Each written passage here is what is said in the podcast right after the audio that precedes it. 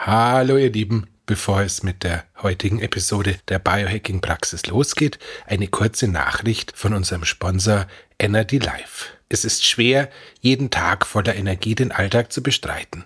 Doch damit ist jetzt Schluss. Energie kann direkt in den Kraftwerken in unseren Zellen hergestellt werden. Genau dort setzt diese Weltneuheit an. Energy Life Energy Plus mit Niacin gibt dir mehr Energie, verringert deine Müdigkeit und unterstützt mit Zink die Erneuerung der Kraftwerke in den Zellen. Energy Life Energy Plus ist eine weltweit einzigartige Kombination aus hochdosiertem Niacin, Spermidin und Zink. Sie unterstützt deine Zellen bei ihrer täglichen Arbeit und versorgt dich mit Energie Tag für Tag.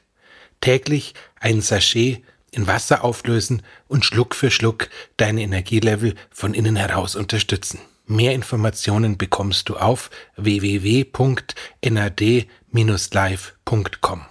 Und jetzt geht's los mit dem Podcast. Willkommen in der Biohacking-Praxis, einem Podcast von The Red Bulletin, dem Magazin Abseits des Alltäglichen. Hol dir hier Woche für Woche die besten Tipps für dein besseres Leben, für deine Gesundheit und für deine Performance und zwar von Biohacking-Profi Andreas Breitfeld. Und von Biohacking-Kolumnist Stefan Wagner. Bevor wir starten, ganz schnell die Tipps und Anregungen aus der Biohacking-Praxis verstehen Sie bitte nicht als medizinische Ratschläge, allein schon, weil wir keine Ärzte sind. Ende des Disclaimers. Gehen wir's an. Hallo Andreas. Hallo lieber Stefan. Und hallo und herzlich willkommen, lieber Alex Finazzer. Servus, es zwar. Wir sind sehr stolz und freuen uns wahnsinnig auf unseren heutigen Stargast. Wir reden nämlich mit Alex Finazzer. Wir reden mit jenem Mann, der schon 2019 als Juniorenweltmeister sein herausragendes Talent unter Beweis gestellt hat. Wir reden mit jenem Mann, der vergangene Saison die Bronzemedaille bei der Weltmeisterschaft in Courchevel geholt hat. Wir reden vielleicht mit jemandem, der am vergangenen Wochenende beim Saisonauftakt in Sölden auch im Riesenslalom aufgezeigt hat. Vielleicht deswegen, weil da wissen Sie, liebe Hörerin, lieber Hörer, mehr als wir drei, denn wir nehmen diese Folge vor Sölden auf. Auf jeden Fall reden wir mit einem Pionier unter den Profiathleten, denn Alex Finazzer hat vor ein paar Monaten sehr, sehr konsequent den Weg zum Biohacker eingeschlagen und deswegen ist er auch da, um uns zu erzählen, wie ein Weltklasse-Athlet vom Biohacking profitiert und wie es ihm so damit geht. Habe ich bisher irgendein Plätzchen gesagt? Oder stimmt alles? Also, alles richtig alles gut abgelesen. Sehr gut, danke. Das hat, es hätte eigentlich so klingen sollen, als hätte ich es nicht abgelesen, aber ist in Ordnung, ich akzeptiere das. So, Biohacking, Alex. Wie kommt man als äh, professioneller Skirennläufer zum Biohacking? Also ganz eine coole Geschichte eigentlich, weil mir hat immer schon die Leistungsoptimierung interessiert und habe da eigentlich in den letzten Jahren oft immer versucht, die letzten Prozent ein bisschen rauszukitzeln, bisschen über Ernährung, ein bisschen mit die Atemübungen, Konzentrationsübungen, Augenübungen, ähm, ähm, einfach ähm, auf die Regeneration viel setzen. Und ähm, es waren eigentlich immer, ich bin immer zu Leuten gekommen und das war immer eine separate Geschichte, die mir da ein bisschen geholfen hat, aber es war dann immer schwer, das unter einen Hut zu bekommen. Und mit dem Biohacking hat es dann, was ich eigentlich jetzt seit vier Monaten intensiver für mich entdeckt habe, ähm, bringt das eigentlich alles zusammen. Man kann das eigentlich alles, alles gut, ähm, alles gut zusammen, zu, zusammenlegen und man muss einfach schauen, mit einer richtigen Routine bringt das einfach wahnsinnig viel. Also das multipliziert sich dann eigentlich die ganzen Sachen und man fühlt sich einfach super. Erklär mir das ein bisschen konkret. Wie fühlt sich das an, sich super zu fühlen? Du fragst für einen Freund, oder? Ja, für einen Freund. Ja, ja, es fühlt sich einfach ähm, super an. Man, man schlaft gut, man schlaft schnell ein, äh, man hat nie, sagen wir, Bauchschmerzen, Blähungen. Ähm, brutaler Fokus beim Sport, beim Skifahren. Äh, natürlich, man kann nicht immer 100% sein, aber man schafft es einfach, die, die Variablen zu minimieren und man fühlt sich dann ähm, länger fit. Man kann einfach ähm, den Körper ein bisschen länger strapazieren, ohne dass man ihn dann ähm, auslaugt. Du hast jetzt seit vier Monaten damit begonnen, intensiv damit äh, anzufangen. Du interessierst dich natürlich schon länger für Leistungsoptimierung, wie du gesagt hast. Äh, was waren denn die Dinge, die du schon länger machst, die du schon davor gemacht hast, wenn du sagst Atemübungen und so weiter? Also kalt duschen, glaube ich, ist so basic. Da fängt, glaube ich, jeder mit dem kalt duschen an. Das war so ziemlich das, das erste. Ähm, glaube ich, vor vier Jahren damit angefangen und dann wieder nachgelassen, wieder angefangen. Also bis man nicht an die Sache richtig glaubt, dann macht man es, glaube ich, auch nicht so, macht man es nur so halbherzig. Und wenn man dann anfängt, richtig sich besser zu fühlen, ähm, ja, dann macht man es einfach weiter. Ähm, was mir noch viel gebracht hat, sind die Atemübungen. Ähm, überhaupt, ähm, seitdem ich äh, meine Atemresonanz, meine Atemfrequenz gefunden habe, die mir am meisten bringt. Und ähm, mhm. mit der arbeite ich sicher 15 Minuten am Tag mit Atemübungen. Was machst du da? Machst du da Wim Hof Atmung oder was machst du? Na, ganz einfach. Sobald ich aufstehe und ich auf der Piste gehe, mache ich zweimal fünf Minuten, mhm. um mich zu aktivieren, um aufzuwachen, um mich einfach stärker zu fühlen. Und äh, wenn mein Tag fertig ist, einfach 10 Minuten Atemübungen runterzukommen. Manchmal paire ich das mit einem Sensei-Device, ähm, probiere dann einen größten Effekt daraus zu kriegen und dann nimm es so mit als Abendmeditation, um dann danach auch besser zu schlafen eigentlich. Mhm. Und sonst noch eine Sache, die ich eigentlich relativ früh angefangen habe, war vor dem Schlafen gehen, ähm, Blaulicht, Filterbrille, und probiere am Handy wegzukriegen. Und einer Stunde vorm Bett keine Serie, die mich aufregt oder Film mhm. und so viel wie möglich vom Stress weg und ähm, Sachen, die mir eigentlich dann ähm, aufbrausen. Mhm. Ähm, Andreas, lasse ich dich auch ein bisschen zu Wort kommen.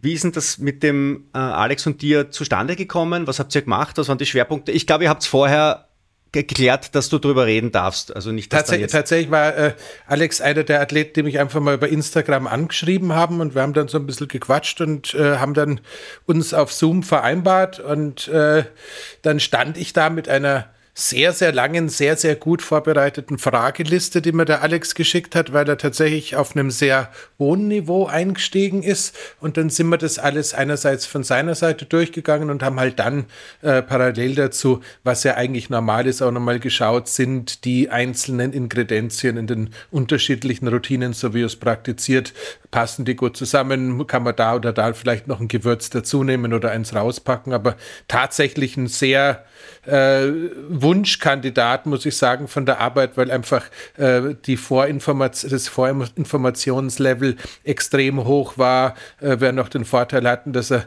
ähm, dass du, lieber Alex, das ist eher klingt so seltsam in so einem Gespräch, ähm, dass du, lieber Alex, ja kurz davor auch noch beim Health Optimization Summit in London gewesen bist und auch nochmal selber quasi eine Vielzahl von Impressionen eingesammelt hast, was so diese große Welt des Biohacking bieten könnte. Und dann hat man das sozusagen so in, ja, die entsprechenden Teile eingeteilt. Teile eingeteilt klingt auch super, aber ähm, letzten Endes sind, glaube ich, so die Schwerpunkte, wo wir ganz nachher nochmal hinkommen, halt einfach gewesen, wie kommt man mit diesem Reisestress einigermaßen vernünftig klar, wie kann man dieses Thema äh, schlechte Nächte, Zimmerkameraden und all die Geschichten unter Kontrolle kriegen, weil auch wenn äh, mit 24 Jahren die Ventile alle noch auf äh, Vollgas offen sind, ein bisschen was geht allerweil, hätte er beinahe gesagt und das ist halt so ein bisschen das Ziel.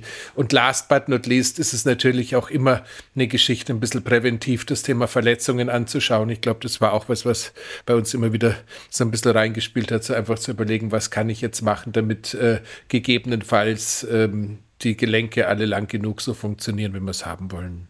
Was sind denn so deine liebsten Routinen, Alex? Was sind denn die Dinge, wo du auch gemerkt hast, das bringt mir jetzt am meisten? Also kalt baden glaube, wenn ich eine kalte Badewanne habe und da einfach mal fünf, sechs, sieben Minuten reinbleiben kann, dann fühle ich mich einfach danach wie neugeboren. Also das ist sicher eines der Top-Sachen. Ich merke, ähm, letztens habe ich jetzt einmal zwei Wochen probiert, ähm, Intermittent Fasting, indem ich einfach mal ähm, das Frühstück weglasse, um einen besseren Fokus auf den beim Skifahren zu haben und hat sich eigentlich super etabliert. Habe dann einfach danach beim Mittagessen mehr gegessen und mein Frühstück am Nachmittag nachgeholt. Und ähm, in der Früh war es eigentlich nur ein, sagen wir so, leichter Proteinshake gemischt mit essentiellen Aminosäuren, Kreatin, Kollagen, dass man einfach ein bisschen Protein hat und ähm, leicht verdaulich ist, damit ich mich da beim Skifahren super fühle. Und das war richtig, ich habe es richtig gemerkt. Äh, Energie ohne Ende und brutal guten Fokus. Also ich glaube, das wäre dann, äh, dann nochmal weiter, weitermachen. Und was mir noch viel geholfen hat, ist, das habt ihr eh in der, in der Zuckerfolge ähm, drüber geredet, kurz vor meinem Lauf äh, Adextro Energy lutschen, damit man das nochmal einen kleinen Boost gibt. Mhm. Und, und das war ziemlich interessant, ähm, wie es man dann überhaupt ähm, auf die letzten 20 Fahrsekunden mehr Energie gibt. Mhm. Und Atemübung immer Fan. Rotlichttherapie, ähm, super, super Sache. Und was mir viel geholfen hat, war anzufangen mit Nasenstrips zu schlafen. Da ich relativ schlechte Nasenatmung habe, hat mir das ähm, auf meinem Whoop-Band ähm, eins der besten ähm, Verbesserungen gegeben. Nasenstrips heißt du, du hast dieses Pflaster auf dem Nasenrücken drüber, um die Nasenlöcher äh, ein bisschen auseinanderzuziehen oder so, damit da mehr Luft durchgeht. Äh, Mouth-Taping auch, den Mund zukleben? Mhm, also nicht zukleben, ich habe da so eine Mundschiene.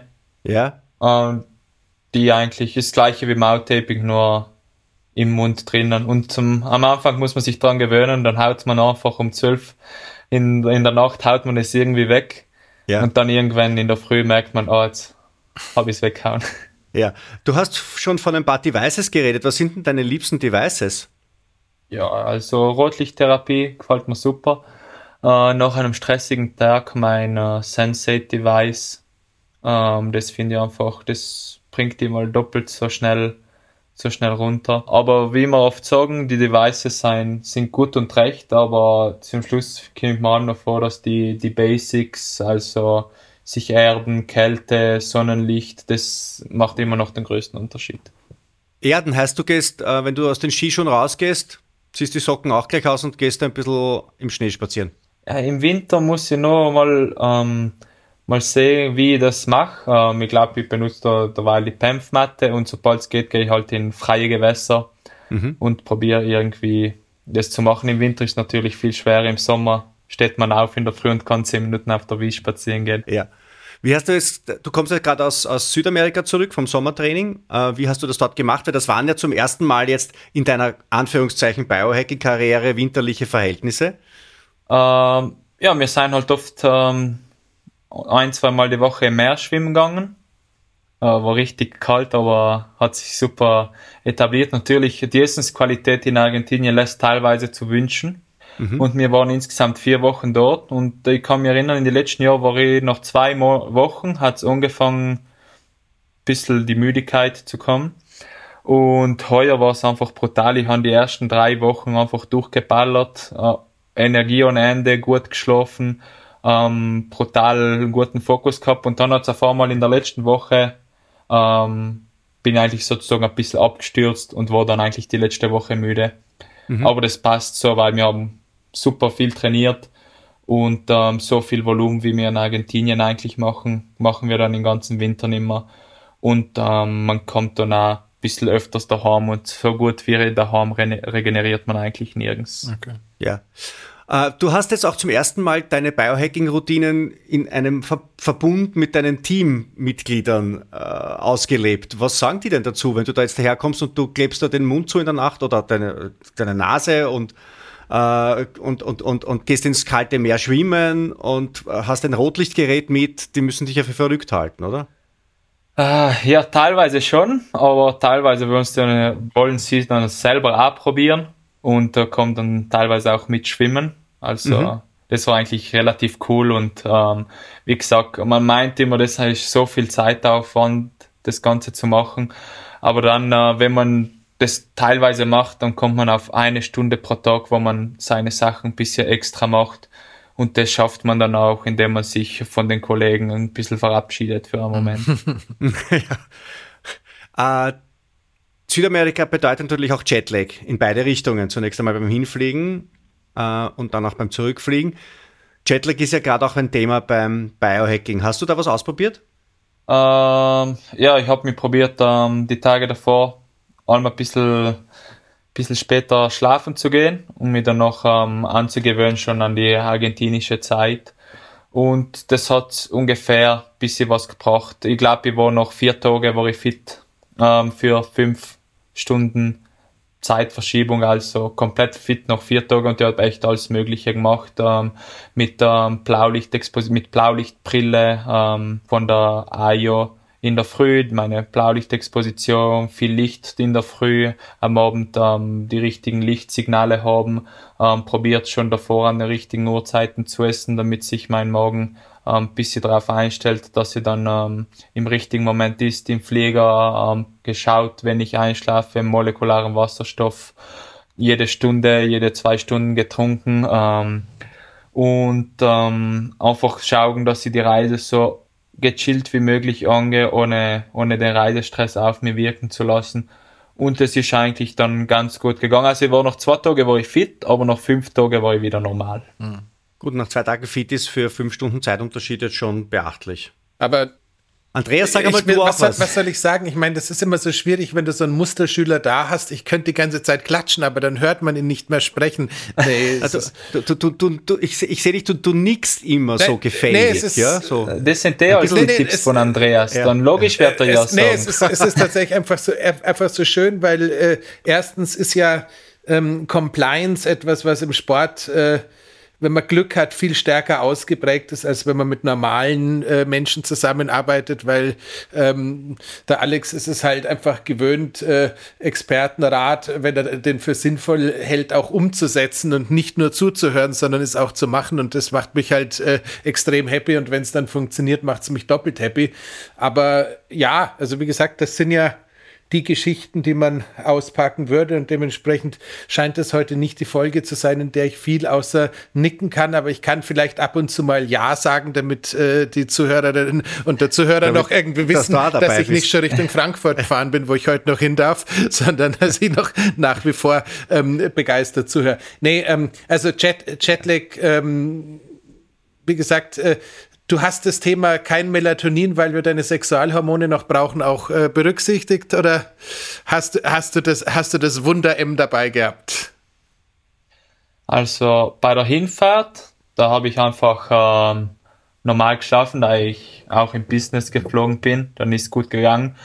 Beim Rückflug äh, habe ich mir die gespart, weil ich dann noch im Urlaub gefahren bin und habe dann mit dem Doktor einfach einmal zur Schlaftablette mhm. äh, gegriffen, damit ich einfach einmal sieben, acht Stunden zur Ruhe komme. Und dann habe ich einfach, wenn ich noch in Europa wieder war, wieder Tag pro Tag ganz locker eine Stunde pro Tag aufgeholt. Und da ich im Urlaub war, habe ich nicht Top-Leistungen bringen müssen. Das heißt, ausreichend Zeit gehabt, hinterher auch zu regenerieren, weil wenn du sagst, dass du in drei Wochen eigentlich das Trainingsvolumen von der Saison, man muss sich das mal klar, klar werden. Das heißt, ihr seid, seid zweimal, seid dann zweimal am Tag auf der Piste, oder?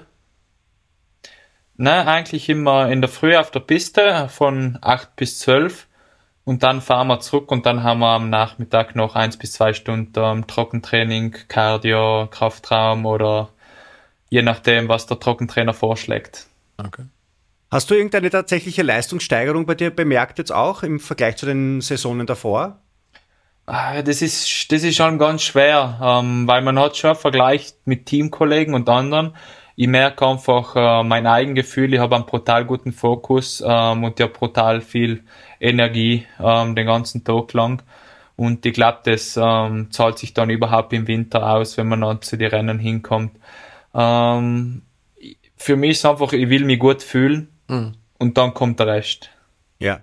Hast du bei der Ernährung eigentlich jetzt was äh, geändert? Du hast einmal gesagt, also du hast vorhin gesagt, dass du, dass du mit intermittierendem Fasten ein bisschen probiert hast. Ähm, hast du jetzt an deiner Ernährung generell was, was umgestellt? Nichts nix Grobes eigentlich, ähm, so viel wie möglich äh, natürlich essen, ähm, keine verarbeiteten Lebensmittel, die so viel wie möglich meiden, Zucker meiden. Was sehr lustig ist, wenn ich schlecht schlafe, bin ich brutal anfällig an Zucker. Wenn ich gut schlafe, dann kann ich den einfach auf Seiten legen und der bleibt dort. Und ähm, ja, das sind einfach die Basics. Einfach schauen, gesund zu essen. Ich will mir jetzt nochmal einen Glucose-Monitor zulegen, mhm. um da ein bisschen durchzutesten, ähm, was könnte mir helfen, was nicht. Aber es ist schon brutal kompliziert, wenn man am Weg ist. Man, man ist oft in Hotels, man muss sich bekochen lassen. Ja. Deswegen oft muss man einfach sagen, ja gut, ich mache das Beste draus und werde schon dafür mit dem Rest so gut machen, damit sich der Schaden in Grenzen hält. Ja, das Thema Fette ist natürlich gerade vor allem eines, wenn man in Restaurants isst, oder? Weil man ja nicht weiß, mit welchem Fett ist das und das herausgebraten worden. Ähm, wie wie geht es da denn mit der Situation dann? Fragst du dann auch nach, mit welchem Fett die in der Küche arbeiten oder lässt du gewisse Sachen weg? Oder sagst, naja, mein Gott, na, die anderen essen auch Pommes frites und sind auch nicht gestorben dran? Mm, eher, die anderen essen auch Pommes frites und sind nicht gestorben. Ich esse zwar ja. nicht die Pommes frites, wenn ich zu Hause bin, dann koche ich mit G oder Kokosöl oder nicht äh, erhitzbare Fette. Ähm, wenn man am Weg ist, äh, ich werde schauen, immer mein Olivenöl dabei zu haben im Salat. Ähm, und oft muss man einfach sagen, nein, die anderen machen es gar nicht. Dann, wenn du schon den ganzen Recht machst, das ist ja schon mal gut. Und wenn du dann daheim bist, dann kannst du ja umso intensiver machen. Und ich glaube, von Jahr zu Jahr mit der Erfahrung kann man, kann man das noch besser besser in die Routine einschleusen, dass man einfach zu 100% alles richtig macht. Ich glaube, da überhaupt, wenn man sieht Djokovic, ich glaube, da lässt da kein, kein Detail aus. Ja, ich glaube, es ist beim Tennisspielen auch ein bisschen leichter als beim Skifahren, gell? weil die sind doch, die Tennisspieler sind ein bisschen abgeschotteter. Ihr seid ja quasi in, an touristischen Orten dort, wo gerade Tourismus stattfindet, während ihr dort eure Rennen fahrt vor allem. Ja, ja, natürlich. Wir sind in mit normalen Gästen im Hotel. Das Feinste wäre immer Apartment zu haben und dann Koch mit zu haben. Aber das geht vom Organisationskomitee nicht immer ähm, gut aus und deswegen Schadensbegrenzung, so viel es geht. Andreas, du wolltest was sagen? Nee, ich wollte nur sagen, das ist einer der Takeaways für alle, die zuhören. Äh, dieser wunderbare Satz, den vermutlich äh, der Münchner Rasputin äh, namens äh, Moritz von der Borch irgendwann mal geprägt hat, sich nicht wegen Stressoren zu stressen, ist tatsächlich ein ganz, ganz wertvoller Tipp für alle, die da irgendwie, wenn sie alle sechs Wochen mal ins Restaurant kommen, anfangen zu überventilieren, weil da jetzt vielleicht ein bisschen Rapsöl oder ein äh, Sonnenblumenöl Öl irgendwie verwendet worden sein könnte. Wir wollen natürlich keine gehärteten Fette, wir wollen natürlich äh, das ganze Zeug so wenig wie möglich haben. Und auch wenn ich, entschuldige, Alex, ich muss kurz abschweifen, der Stefan hat mir neulich einen Artikel weitergeleitet aus einem Musikmagazin.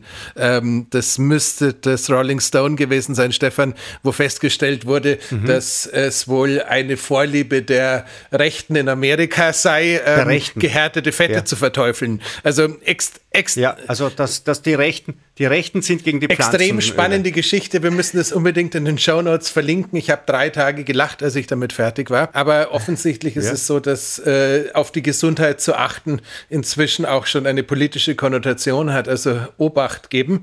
Ja. Ähm, warum sage ich es? Ja. Nee, also wie gesagt, äh, Pflanzenfette sind ein Riesenthema und gerade mit so einem Trainings- und Leistungsvolumen wie beim Alex ist natürlich alles, was entzündliche Prozesse befördert, ist natürlich schon relevant, aber nichtdestotrotz, ich glaube, die Kältemediation, auch äh, die entsprechende Supplementation und dein Omega-3 nimmst du ja hoffentlich auch noch in entsprechend großen Mengen, wie wir es gesagt haben, ähm, kann man natürlich auch ein bisschen was ausgleichen. Und jetzt bin ich wieder still.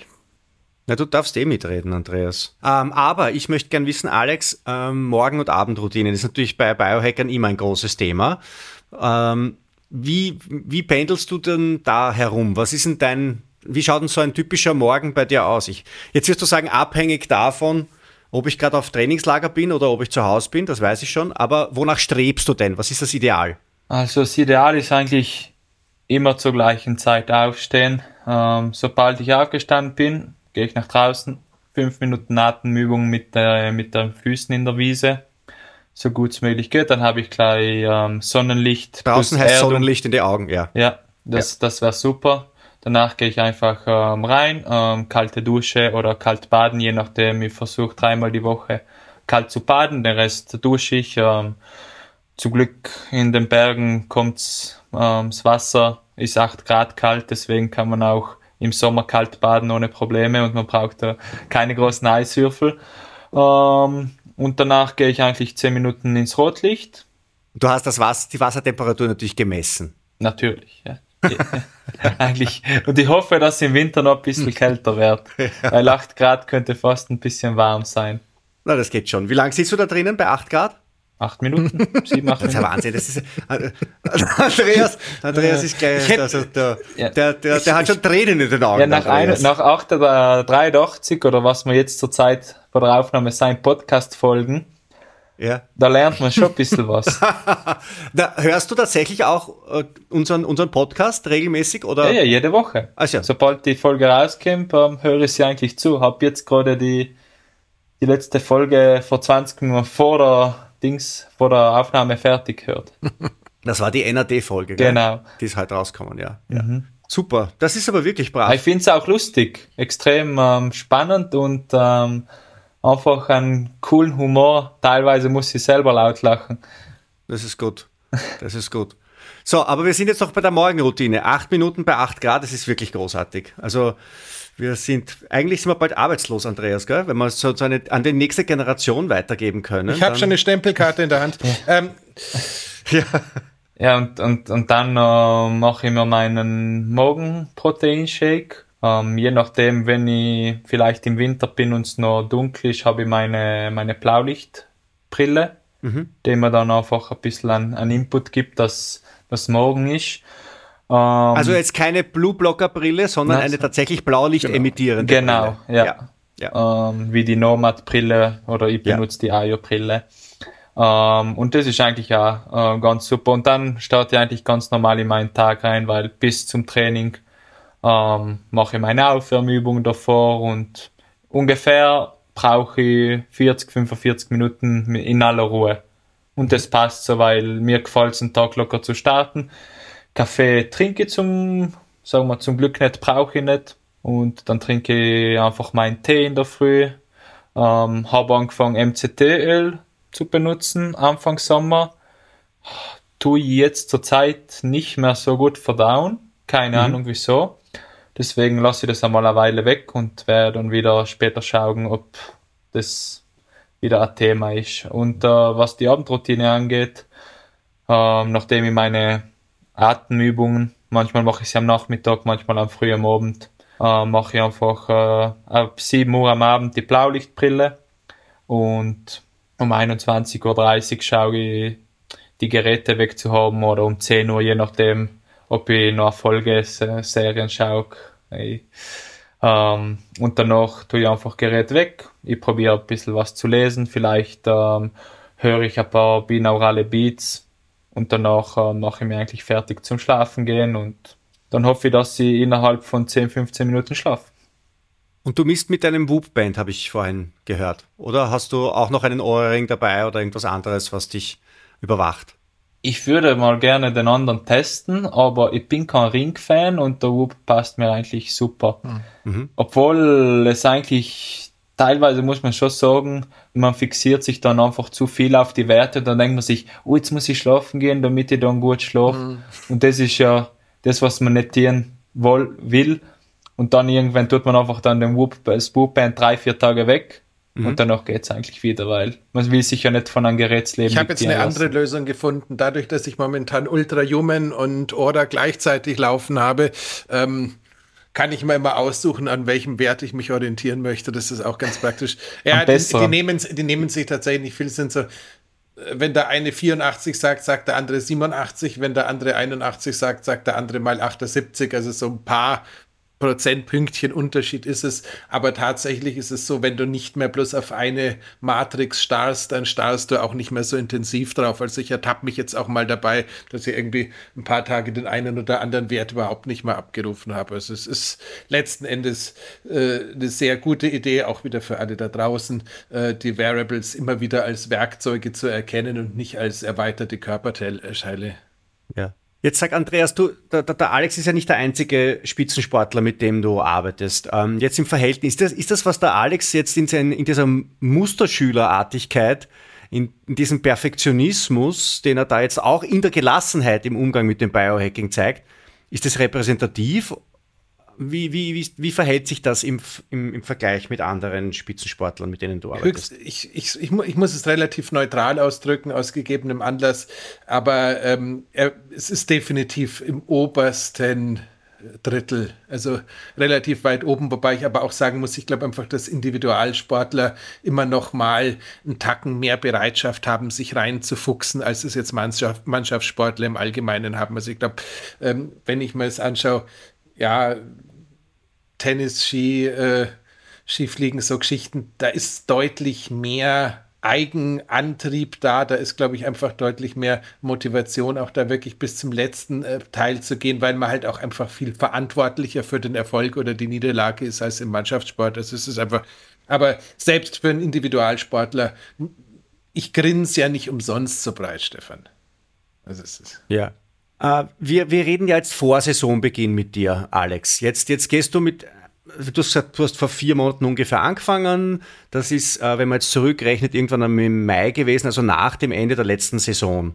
Ähm, du hast das jetzt quasi die erste Saisonvorbereitung als, als Biohacker hinter dir. Äh, hast du jetzt irgendwie deine Erwartungen an die nächste Saison? Wie, wie schauen denn die aus?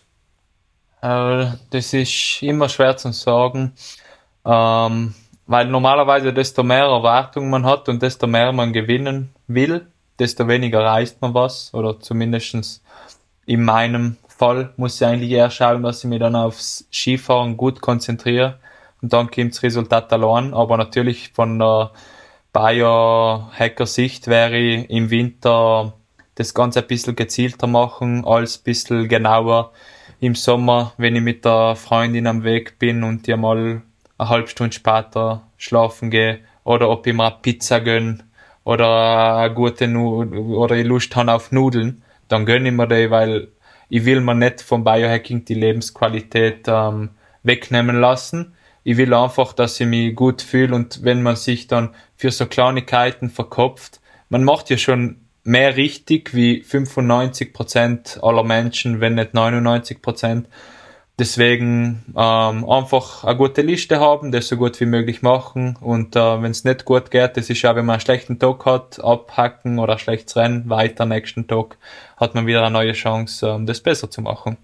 Und ja. ich glaube, so die Vorbilder, die man so sieht, wie Ben Greenfield äh, und Dave Asprey, die machen das dann so gezielt genau, das ist vielleicht für einen normalen Menschen gar nicht und möglich. Sie haben und so man, entschuldige, dass ich unterbreche, und man muss ja auch dazu sagen, beide haben ja sportlich nie wirklich was gerissen. Also der äh, Ben war ein großartiger Mittelklasse äh, Langstrecken, Kurzstrecken Triathlet, aber eigentlich war der ja nie irgendwo vorne dabei. Und äh, Dave Esprys äh, Beschreibung war ja beinahe genau. muskulös. Ja, nee, das, also, er, hat sich, er hat sich an Ast gefreut, als irgendwie die äh, Men's Health in Amerika ihn mal als beinahe muskulös bezeichnet hat. Das fand er schon total super. Also insofern muss man da schon vorsichtig sein. Aber ähm, was mir gerade noch eingefallen ist, und ähm, wie gesagt, diese Grundhaltung ist so genial, wie du das Ganze angehst. Also wirklich nochmal so ein bisschen Honig schmieren und dann aber auch noch sagen, ähm, wir haben ja dem Herrn Wagner zu verdanken, dass irgendwann mal dieser Satz entstanden ist, dass durchs Biohacking ein Paradigmenwechsel im Sport aufgetreten sein könnte, weil man zum ersten Mal Gesundheit als Grundlage von Leistungsfähigkeit nutzt. Weil bis dato war es ja so, ähm, wenn man ehrlich ist, äh, ging es verdammt, verdammt kluger Satz. Äh, ich habe ihn dir jetzt einfach mal ähm, noch ein bisschen, nee, ich habe ein bisschen, ich habe ihn über die Jahre noch ein bisschen schöner gemacht, aber so ähnlich hast du ihn. Das habe ich gerne, wenn du meine Sätze schöner machst. Das ist eine ganz klassische Arbeitsaufteilung bei uns, aber einer muss es ja tun. Einer muss es ja tun. Ja. Ähm, ja. Aber egal, ähm, das finde ich einfach auch so spannend dabei, dass selbst wenn man sagt, es geht jetzt nicht zwingenderweise um den Platz auf dem Stockerl, um den es natürlich irgendwie immer ja auch geht, aber es geht nicht nur darum, sondern es geht halt einfach um dieses, ich fühle mich gut, ich bin fokussiert, ich habe einfach Spaß an dem, was ich tue. Und wenn man das Glück hat, dass einfach Spitzenleistung der Beruf ist, sich dann dabei eine Spitze zu fühlen, ich glaube, das ist eigentlich das, wo wir hinarbeiten müssen. Und äh, deswegen ist auch dieser Pareto-Ansatz, äh, wenn mal ähm, die Zeit zum, zum Glücklichsein da ist, ein bisschen locker lassen zu dürfen. Ich finde es echt genial. Ja, das Geile ist, der Andreas und ich, wir kommen halt auch noch aus einer Generation. Alex, du kommst gleich dran, du zeigst schon auf so brav. Ich meine, ich mein, es gibt Geschichten über Skifahrer, Ja. Die haben zwischen den Durchgängen Currywurst mit Pommes und Leberkassemmel gegessen und haben das Rennen dann noch gewonnen. Du, die Pro Fußballprofis von FC Bayern hatten früher durchaus mal ähm, in der Halbzeit der Häube und der Kippen. Das ist schon klar. Man muss nur warten. Ja, ja aber das war noch zu Zeiten von Breitner und Meier, oder? Nee, das war fünf Jahre her. Und Leberkassemmel war diese Saison. Wirklich? Deswegen, ja, ja, deswegen ist äh, es ist überhaupt in einem Sport, der so technisch ist wie der Skisport ähm, das Physische macht einfach, aber die Technik und die Taktik, äh, das ist einfach noch das, das Herausragende bei unserem Sport. Es ist nicht, die körperliche Fitness macht dann viel aus, dass man dann konstant über die Rennen gut ist. Ich glaube, das ist zum Beispiel beim Langlaufen oder bei Marathons, da wird man sich nicht vorm Start der Leberkassemmel reinhauen. Ja, aber, aber ich meine, hat nicht der Marcel Hirscher einfach eine ganz neue Dimension der Professionalität hereingebracht? In, in den Skisport, wo man nicht mehr zurück kann? Ähm, jein, in, in vielen Sachen sicher, aber ich glaube dann, es ist einfach jedem selber überlassen, ob ich das dann so genau machen will. Man weiß mhm. nie genau, was der andere genau ma macht. Und man muss ja natürlich unter anderem auch die richtigen Leute finden, weil ähm, Physiotherapist ist nicht gleich Physiotherapist und Ernährungsberater ist nicht gleich Ernährungsberater. Da muss man schon ein bisschen Glück haben und ein gutes Gefühl, ähm, wer da einfach äh, ein guter Mann ist und äh, wer nicht. Und zum Schluss muss man sich einfach dann sein Team selber zusammenstellen und äh, man muss einfach das als Arbeit sehen, dass man die Leute, die man hat, zu denen muss man regelmäßig hin, man muss da Zeit investieren. Und ich sage allem, der Körper, das ist unser Arbeitsplatz oder unser, unser wichtigstes unser wichtigstes Tool, was wir eigentlich haben und, und der gehört geschützt und ähm, es hat keinen Sinn, einfach mit so viel Gas geben und hausen, dass man mit 25 die Knie kaputt hat. Es wäre schon ähm, erstrebenswert, dass man die Karriere äh, so lang wie möglich ähm, in die Länge zieht. Ja. Äh, Thema Thema, zwei Themen hast du jetzt angesprochen. Das eine Thema ist das Thema Verletzungen, das ja im Skisport ein sehr, sehr wesentliches ist und eigentlich der stärkste Faktor ist, Karriere, der Karrieren verändert. Und das zweite Thema ist das mit den Betreuern, das du gerade angesprochen hast. Gehen wir zuerst einmal zu den Verletzungen. Du hast ja bisher, glaube ich, mit Verletzungen relativ viel Glück gehabt. Da ist nicht so viel passiert bisher, oder? Habe ich das falsch recherchiert im Vor? Nein, es ist nichts Gröberes. Eigentlich eher Pechsachen, wie zum Beispiel Blinddarmentzündung war mal kurz vor der Saison und da mal ziemlich fest umgeknackst beim, beim Konditraining zwei, eine Woche vorm Rennen, aber nichts Größeres. Ja, äh, Andreas, vielleicht auch ein bisschen an dich die Frage, kann man durch Biohacking auch die Verletzungs- das Verletzungsrisiko reduzieren? Oder ist es einfach so, dass beim Skisport dann die Belastungen auf die Gelenke, auf die Bänder, auf die Sehnen, auf die Muskeln so groß sind, dass da, dass da einfach was passiert. Das sind ja im Endeffekt, wenn man es genau anschaut, zwei Themen und deswegen gibt es eigentlich auch zwei Antworten. Ich meine, wenn du es schaffst, also ganz, ganz ehrlich, Verletzung hat eine wahnsinnig hohe Korrelation mit mentaler Ermüdung die meisten äh, tun sich nicht am Anfang weh, sondern bei der 27. Äh, Wiederholung oder sonst irgendwas jetzt im Kraftraum oder auch äh, eher über die Saison nach hinten raus, wenn einfach der Kopf schon ein bisschen leer ist und der Körper abge abgenutzt ist. Das heißt, grundsätzlich ist es so, solange der Fokus da ist, ist die Wahrscheinlichkeit, dass was Grobes passiert, immer ein bisschen geringer, als wenn der Fokus äh, geschwächt ist. Und da kommen wir natürlich schon mit all diesen Cortisol treibenden Maßnahmen wie äh, den, kal den kalten Bädern, der Blaulichtexposition am Morgen und all dem anderen, was einfach den Fokus äh, verschärft, genauso wie beim intermittierenden Fasten, was äh, bei dem Trainingsvolumen, äh, das der Alex hat, echt schon ganz schön krass ist. Äh, das ist schon sportlich, oder? Also, also, klar, wenn du, wenn du mittags und abends das Ganze nachholen kannst und dazwischen noch ein Frühstück reinbekommst, am Nachmittag funktioniert es, aber wenn du die Kalorienmenge da runterfahren würdest, wäre es eher schwieriger. Also insofern, so, so Geschichten helfen schon mal, um proaktiv Verletzungsrisiko zu minimieren. Also das ist der eine Teil. Und der andere Teil. Also das ist jetzt der, der Teil Verletzung durch Blödsinn, durch, durch, durch mangelnde durch Konzentration. Erschöpfung. So. Also das ist noch, nie, das ist noch ja. nicht mal, weil ich gleichzeitig in YouTube. Ja, du, du, verbesserst immer meine Sätze, das ist eh gut. Ja, nein, es, wie gesagt, einer muss es ja machen, Stefan. Ähm, und sonst ist er dann immer da. Äh, Du hast mich halt eh kaum verbessert. Das ist nicht so schlecht. Du hast dich sehr zurückgehalten. Bemühe mich. Ich muss noch Text. Du beißt dir, beißt dir eh schon auf die ähm, Lippe.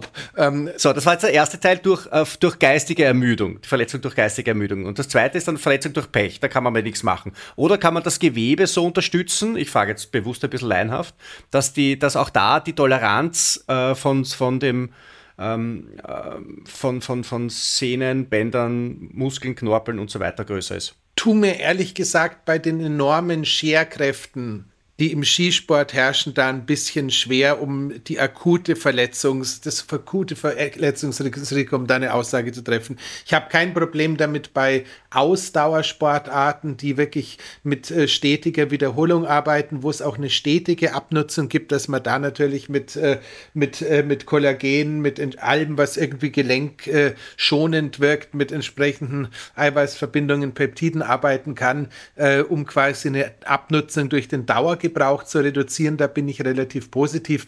Ob ich jetzt, wenn da irgendwie eine Eisplatte ist und ich rutsche da weg und es ist einfach gerade ein extremer äh, Anspruch an den Bewegungsapparat, das zu kompensieren. Ob man das über Supplements abdecken kann, weiß ich nicht. Insgesamt ist es aber natürlich so, dass wir den Körper stabiler halten, wenn wir in der Wettkampfzeit das Entzündungsgeschehen einigermaßen kontrolliert halten können. Das heißt einfach nicht mit äh, einer chronischen Entzündung über eine Parodontose und Übertraining und äh, doch eher fünfmal in der Woche bei Meckes und den ganzen anderen Geschichten in die Saison reingehen. Dann ist es klar, wenn du dann wegrutscht, dann explodiert's. Ähm, Supplements. Alex, das ist ja bei Sportlern ein besonderes Thema. Es gibt das, das eine, jedes Supplement, das du, das du nimmst, musst du wahrscheinlich vorher 15 Mal überprüfen, ob das erstens einmal auf der Kölner Liste steht, ob das zweitens eh aus einer Charge kommt, die geprüft ist. Wie, wie gehst denn du mit dem um? Das ist ja bei dir ein Riesenthema. Ähm, ja, es geht eigentlich, ähm, die meisten Supplemente sind ja eigentlich eh nicht ähm, auf der WADA-Listen. Wir haben da ja mal mit Andreas über ähm, Fokus und so, haben uns über das Piracetam geredet und da habe ich mal kontrolliert, das ist auf der Liste, also da muss Ja. man schon immer kontrollieren, ähm, was man nehmen kann oder will, aber wir haben Teamärzte, man kann immer nachfragen äh, und ich glaube die Basics, ähm, die jeder nimmt, wie sagen wir Omega-3, Kreatin, ähm, es NAC, Vitamin D und viel von denen ist einfach Magnesium, das ist alles nicht auf der, das ist alles kein Problem. Problem wird man dann, wenn man, keine Ahnung, Pre-Workout-Produkte online bestellen will, die, keine Ahnung, die blödesten Namen haben, die man sich einfach äh, ausdenken kann. Da muss man schon zweimal hinschauen, aber man macht sich einfach, man muss ja nicht die Welt neu erfinden. Ja. Einfach das, was man weiß, ähm, gut implementieren und dann macht es eh schon von selbst. Ähm, viel macht die Ernährung, Supplemente ist jetzt nicht die Welt. Ähm, man muss einfach schauen, das alles gut in, einzu, einzuordnen, alles am richtigen Moment nehmen. Und dann multipliziert sich das eh, wenn man eine Sache nimmt und die andere, dann viele arbeiten gut zusammen. Du weißt, meine beiden größten Steckenpferde sind Omega-3 und Magnesium. Wie viel Omega-3 nimmst du? Also ich habe jetzt am Anfang Argentinien bin ich auf 2000 Milligramm, einfach habe ich das Norsan Omega 3 genommen. Und äh, Richtung Ende, wenn das fertig war und die ermüdet war, dann habe ich schon zwischen 5 und 7 Gramm bin ich raufgegangen und habe da ein bisschen probiert, ob sich da was Fischöl ähm, oder. Algenöl? Und wie, Fischöl. das ist, ich, ich messe es nicht in Gramm, ich messe es in Esslöffeln. Wie viel ist es dann? Äh, ja, eins war Ja. so ein Messbecher und das andere waren Okay. Kapseln, deswegen muss ich mal, muss ich mal Andreas, sag mal, wie viel ist das? Äh, Keine, keine Ahnung. Ich, äh, ich denke, ich denk, er ist halt bei den zwei bis drei Stammballen, wie man im Bayerischen sagt, also diese zwei bis drei Schnapsgläser am Tag und das ist schon das. Das ist schon ordentlich. Ja, ja, ordentlich. Am Anfang war es, glaube ich, 8 Milliliter war es beim ist, also wie gesagt, ähm, gerade das, äh, man, man muss ja immer noch darauf ach- achten, wenn wir über Fischöl reden, dass auch das äh, Verhältnis von EPA und DHA passt. Aber Ja. gerade dieses äh, Klassik ist halt einfach auch ein Produkt, was wirklich so herrlich antientzündlich funktioniert wie kaum ein anderes. Also insofern, das ist schon sehr fein so. Ähm, irgendwas hatte ich gerade warte, warte, warte, Magnesium, Magnesium, Andreas, du kannst mir jetzt nicht das Magnesium abschneiden. Das ist das Wichtigste. ja, und das Glycin. Und Glycin. Oh, er hört wirklich zu. Er hört wirklich zu. Ja, ja. Na, Glycin habe ich natürlich auch drin. Sei es ungefähr 5, 6 Gramm in der Früh und 5, 6 Gramm am Abend. Ich glaube, da muss ich nochmal die Dosis genauer anschauen, aber man muss ja zuerst ein bisschen den Magen ja. dran gewöhnen an jetzt ja. neue Supplement. Und was Magnesium angeht, da muss ich glaube ich noch ein bisschen dran arbeiten. Ich habe zwar das Magnesium L-Trionat vom Schlafen gehen. Mhm. Ähm, ich habe die Elementsalze ähm, tagsüber an, an Paktel. Manchmal mache ich ein Magnesiumpart ab und zu, obwohl ich nicht gerade sicher bin, wie viel das wirkt. Ich mache es ja einfach, weil was macht es eigentlich für einen Unterschied, ob ich ein bisschen Magnesium reinkippe oder nicht. Aber das Magnesium tust du ins warme Bad, nicht ins kalte, oder? Nein, ins warme Bad. Das ja. gönne ich mir ja. oft einmal. Ja. Und ähm, von Rest, ich glaube, ich müsste mal mal so Magnesium-7-Salz zulegen oder irgendwas, dass ich einfach in meinen Morgendrink ähm, mit rein tue, dass der Geschmack gut bleibt und dann bin ich eigentlich für den Tag gestartet. Weil ich habe schon oft einmal gemerkt, wenn ich meine Salze in der Früh weglassen habe, mhm. dann habe ich nachmittags so ein bisschen Down gehabt ja. Hab die reintegriert und dann okay. ist wieder gegangen. Andreas, du wolltest was sagen. Nee, nee, Nachdem äh, das Magnesium besprochen wurde, darfst du jetzt wieder was sagen. Oh, da, danke, Papa. Ähm, nein, es ging eigentlich nur um die, um die Flughöhe. Ich wollte einfach nur noch mal darauf hingewiesen haben, wie, wie, wie der Alex sagt, ja, halt, das, halt, das sind halt so die Basics und im Endeffekt sind halt die Basics, was, was für äh, die meisten von, von uns noch relativ weit davon entfernt ist, als Basics anerkannt zu sein mit, äh, mit, mit den Supplements, weil es ist wirklich so ein sehr klares Best-of, wo man sagen muss, äh, das ist es halt einfach, da hast du äh, im Bereich der Entgiftung mit dem NAC was drin, da hast du das Kreatin für den Sport und fürs Hirn mit drin, äh, Magnesium, Fischöl haben wir eh besprochen. Also es ist tatsächlich schon äh, diese, diese, diese Packung, die macht es halt schon aus. Und äh, dann, wenn man die abdeckt, ist tatsächlich der Rest über die Nahrung wieder viel einfacher anzuschauen als andersrum. Also insofern, ja. Ja, natürlich, aber man lernt ja nie aus, eigentlich. Ich bin jetzt ja live vier Monate dabei. Ja, du bist ja jetzt noch kein man, Routinier. Eben, mir kommt immer vor, man liest ein Buch und auf einmal hat man fünf mhm, mehr Bücher ja, zum Lesen. Und ich habe jetzt, glaube ich, vier Monate lang immer die wichtigen Sachen aufgeschrieben und die müsste es immer noch zusammen fassen. Und dann denke ich mir, ja, das mache ich, wenn die Bücher fertig sein. Und die wären einfach ja. nicht fertig. Nein, nein, das ist, also die, die, äh, Biohacking ist eine Frage der Konsequenz im kleinen Einmaleins, glaube ich, und nicht im, und nicht im Komplexen dann immer wieder was Neues. Äh, du hast die Betreuer angesprochen. Zunächst einmal, da, also vorhin was ich, eine Frage, die ich dir noch stellen wollte. Wenn man so als Biohack, man ist ja als Biohacker auch ein privater Mensch. Äh, wie ist denn das mit deiner Freundin und wie ist denn das mit, deinen, mit deinem privaten Umfeld? Halten die dich jetzt alle für verrückt oder, oder finden die das okay, was du machst?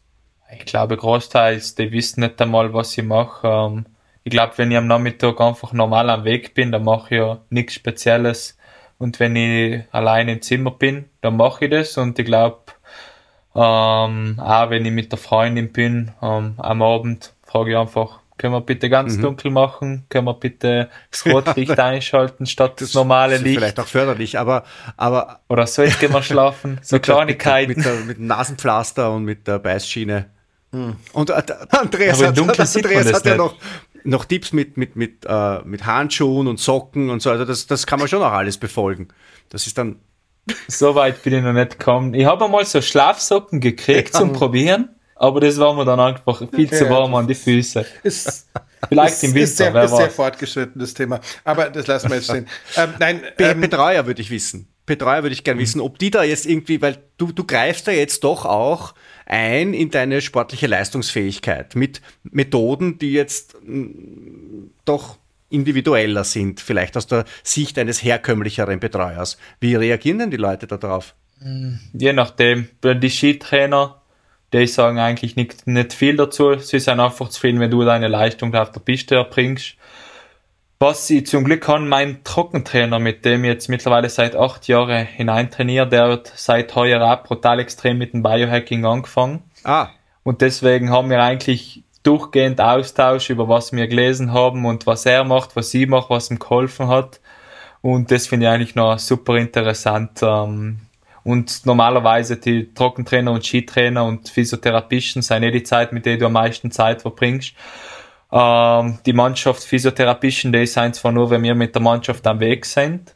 Und die restlichen Wochen im Jahr habe ich da eigentlich meine eigenen Leute im Umkreis, zu denen ich dann ähm, regelmäßig vorbeischaue und einfach probiere, mein alles zu resettieren. Also wenn ich mal müde zurückkomme, dann weiß ich, wenn ich daheim zwei Tage bin, dann bin ich dann auch wieder 100% fit was man noch kurz positiv erwähnen muss, ähm, der Alex hat ja unabhängig von den normalen Betreuern ja auch noch mal das APC im Hintergrund, also sprich das äh, Athleten Performance Center.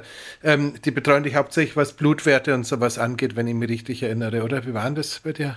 Ja, ich glaube, heuer habe ich schon viele viele Blutwerte gemacht. Ähm, wir machen es dreimal im Jahr mit der Mannschaft. Ich habe es im APC gemacht. Ich war jetzt gerade bei uns im Bozen bei einem anderen Arzt, habe da eine Vollblutanalyse machen lassen und bin gerade ähm, am Quacksilber Detox machen, eine Woche lang, weil der Wert ein bisschen hoch war. Wir sind gerade an, wir probieren gerade meinen Argininwert ein bisschen aufzupeppen, um es noch ein bisschen zu steigern und ähm, das funktioniert eigentlich. Jetzt mache ich es gerade ähm, mehr wie eine Woche. Wir haben da ein bisschen mit ähm, Infusion gearbeitet, das von der Wade her auch passt alles und ähm, ja wir müssen einfach schauen, dass wir einen gewissen Wert für den Winter halten und wenn, glaube ich, die Blutwerte passen, dann ist das natürlich auch super, dass man weiß, dass das, was man ja. macht, richtig ist. Das heißt, du musst jetzt schon, auch wenn du mit diesen Biohacking-Aktivitäten bist, dann musst du halt jetzt auch extrem genau aufpassen, dass du dich da immer an deine,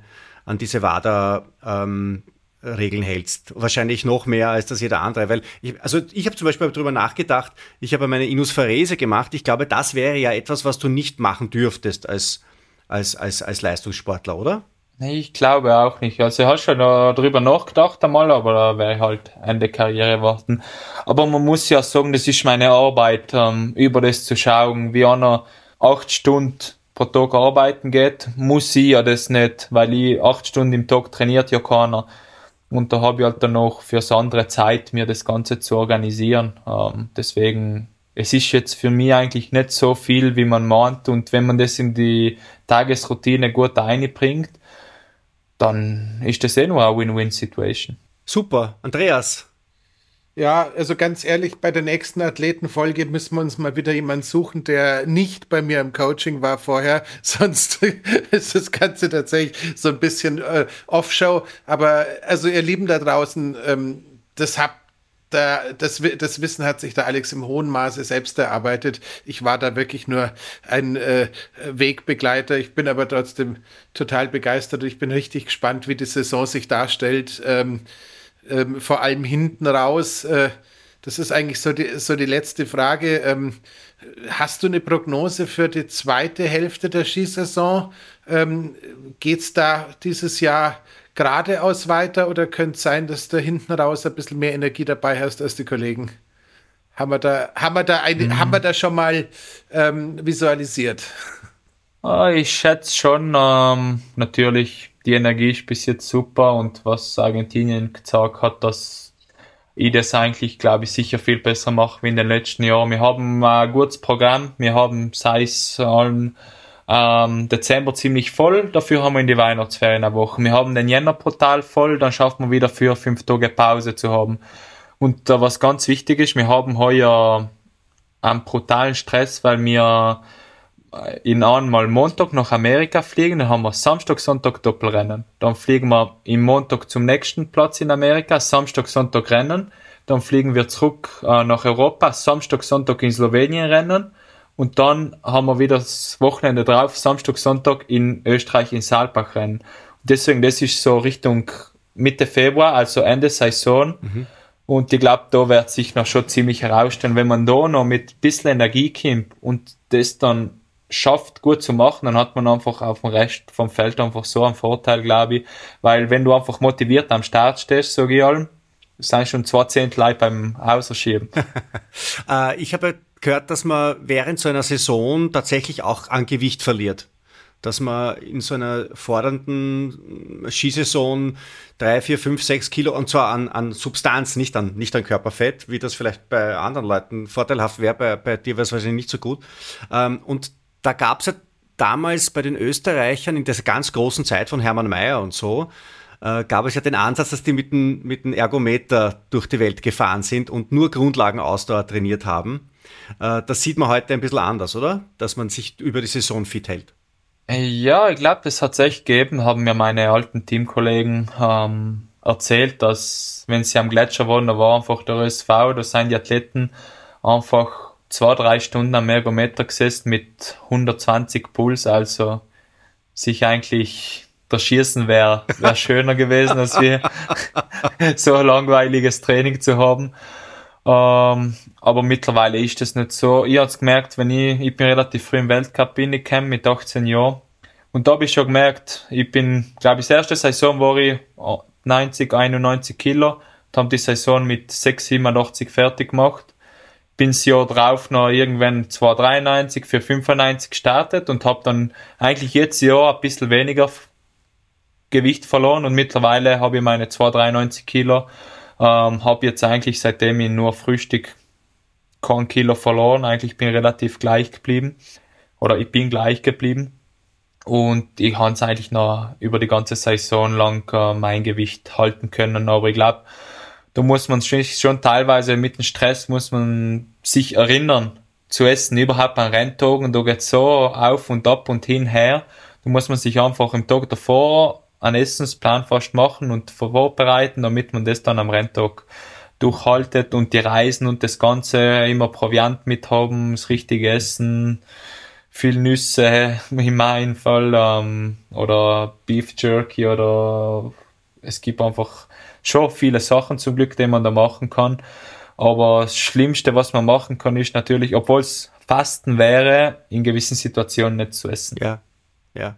Super, super. Super. Sehr cool. Ich bin richtig beeindruckt. Mhm. Passiert, passiert selten nach dem Gespräch. Ähm, also insofern. Ja, weil meistens bin ich nur mit dir. Äh, eben, sag ich doch. ähm, in diesem Sinne, Alex, ähm, wir drücken dir die Daumen. Wir bleiben hoffentlich weiter in Kontakt. Und ähm, ja. ihr da draußen verfolgt den Mann auf Instagram, verfolgt den Mann äh, an allen Bildschirmen. Ich hoffe, wir werden eine bombastische Skisaison haben. Ja, und sag, auch wart, wart, wart, wart, bevor du da jetzt noch den, das, das, das, das große Ende einläutest, Alex, bisher ja Slalom. Mhm. Ja, äh, jetzt auch Riesenslalom oder wie, wie geht denn das jetzt so? Jetzt stelle ich so Sportreporter-Fragen noch zum Schluss. Ja. Also, Sport, also Riesenslalom jetzt auch oder, oder eher Fokus noch mehr auf Slalom? Oder wie schaut das jetzt aus? Wie schaut dein Karriereplan aus? Ich meine, in deinem Alter kann man ja noch alles machen. Ja, auf jeden Fall. Also jetzt plane ich natürlich 50-50, 50%, Slalom, 50% Riesentorlauf. Ähm, Ziel natürlich ist es, im Riesentorlauf vorne mitzumischen. Ich sag regelmäßig Top 10 Plätze einzufahren. Und ich glaube, wenn einmal die zwei, weil es ist schon ziemlich schwer, zwei Disziplinen auf hohem Niveau zu haben, dann kann man sich vielleicht denken, ähm, bis im Speed pro Rennen zu bestreiten, hm, wenn der Schwung passt, wenn ich schnell bin. Aber ich habe schon so viel zu tun mit den zwei Disziplinen. Ich glaube, erst einmal müssen die Resultate da passen. Weil es ist wie beim Biohacking, es hat keinen Sinn, man macht 20 Sachen und man macht es schlecht. Es ist besser, man macht 10 Sachen oder 5 Sachen und die macht man dann nicht gut. Super. Der arme Andreas, der hat schon eine Gehirnerschütterung vor lauter Nicken die ganze Zeit. Hm. Ja, was soll ich machen? Ähm, ich verabschiede mich äh, mit einer ganz schlimmen Erinnerung an den äh, Skiweltcup in Sölden aus meiner Zeit, als ich noch PR-Mensch und nicht Biohacker war. Und äh, an den Tag, äh, wo ich morgens in der Früh um sechs damals mit dem Hund zum Laufen gehen wollte, weil wir irgendwie den Bodie Miller seinerzeit als PR-Agentur irgendwie mitbetreuen durften. Und äh, am Stadtbrunnen der Bus mit den Skifans ankam kam, der, die Bustür sich öffnete, die Jungs aus dem Bus fielen, an die Brüstung gegangen sind, sich erstmal in den Bach erbrochen haben, um danach am Zipferbierstand, der schon geöffnet hatte, sich eine halbe zu bestellen. In diesem Sinne, ähm, Skifahren ist super geil, der Weltcup ist äh, sowas ähnliches wie Fasching und ich wünsche dir, dass du sie alle platt machst. In dem Sinne. Du hast deinen Fan jetzt in mein, äh, dazu gewonnen, Alex. Also ich bin wirklich begeistert und ich finde das, ich finde das ganz großartig. Ich finde es auch super. Ich meine, du bist 24. Da, da weiß ich, ob ich mit 24 überhaupt schon auf der Welt war. Also so jung und, und so und so unglaublich, ähm, aber auch auch reflektiert und und dass du diesen diesen diesen doch gelassenen Zugang äh, zum zum Biohacken hast, finde ich echt finde ich echt super. Ja. Toll. Danke euch. Kommt's mal Rennen zuschauen, obwohl die Rennen nicht Biohacker-freundlich sein. da fließt Unmengen an Bier, aber kommst echt mal zuschauen. Fix. So, ich muss jetzt noch, weil der Andreas ermahnt mich sonst, ähm, hinweisen, in der nächsten Woche geht's um Griffkraft und andere erstaunliche Möglichkeiten, das biologische Alter und die Gesundheit zu messen, äh, wie zum Beispiel auch das Aufstehen vom Boden und den Boltwert und so weiter. Ähm, ja, Andreas, schau nicht so überrascht. Hm. Nächste Woche ist dann das auf der Liste. Und hiermit ist es auch offiziell, weil jetzt habe ich es gesagt. Hm.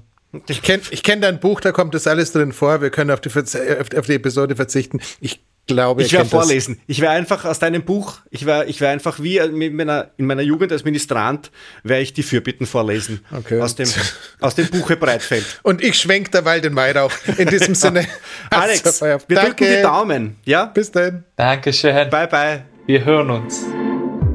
Das war die Biohacking-Praxis, der Health Performance Lifestyle Podcast von The Red Bulletin.